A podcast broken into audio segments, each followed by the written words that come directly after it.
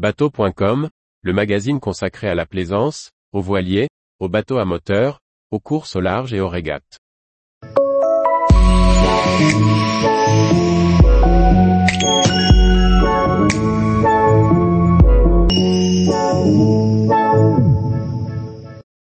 Comment reconnaître rapidement qu'on est au près sur un voilier? Plaisancier passionné, spécialiste voile. Il est bien plus facile de descendre au vent en voilier plutôt que de le remonter. C'est pourquoi on passe beaucoup de temps à naviguer au près.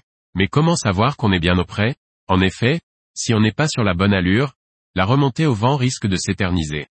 Voici quelques astuces. Pour se débrouiller en voile, avoir des repères au vent est indispensable.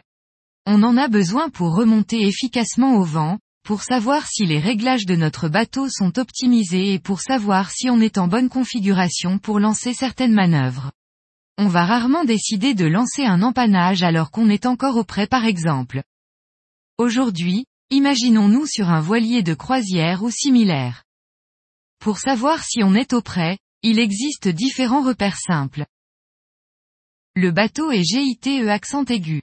On sent le vent arriver sur notre visage. Certains utiliseront leurs oreilles pour sentir le vent. Généralement, notre bateau avance dans le sens contraire des vagues, il tape contre les vagues. La barre est dure, plus difficilement manipulable. Les instruments comme la girouette et l'électronique indiquent que le vent vient bien de l'avant du bateau.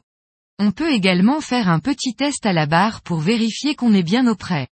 On l'offre légèrement. Si le bateau perd de la vitesse et que la coque se remet à plat, c'est qu'on était bien auprès. Sinon, peut être que vous étiez au bon plein ou au petit largue. Évidemment, tous ces repères sont plus facilement identifiables si vos voiles sont correctement réglées pour cette allure. Nous vous proposons un entraînement très efficace pour mieux barrer au près, se bander les yeux.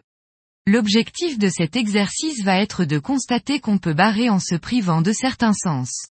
Le premier sera donc le regard. En effet, on a vite tendance à regarder ses instruments électroniques ou sa girouette pour savoir si on est bien auprès. Mais cette prise d'information est généralement source d'erreur lorsqu'on débute. Ressentir le bateau permet de réagir plus vite et de mieux s'adapter à la mer. Tout en étant supervisé par une personne sachant naviguer, barrer en se bandant les yeux peut être très formateur on va se concentrer sur ses autres sens et notamment ressentir le vent, la gîte du bateau et les différents sons. Si le bateau s'aplatit et que vous ressentez moins le vent, abattez un peu. Si vous ne ressentez plus le vent mais que vous constatez que vous avez toujours de la vitesse, peut-être que vous êtes passé au largue, il faut l'offer.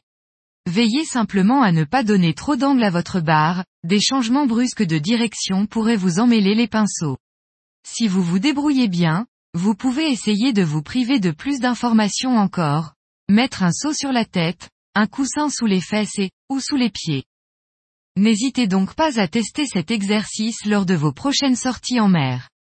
Faites-le en étant supervisé par quelqu'un de compétent pour éviter un empannage sauvage ou tout autre risque d'accident. Attention cependant au mal de mer, qui peut survenir rapidement lorsqu'on se prive de la vue. Cela dit, c'est un exercice très amusant à faire.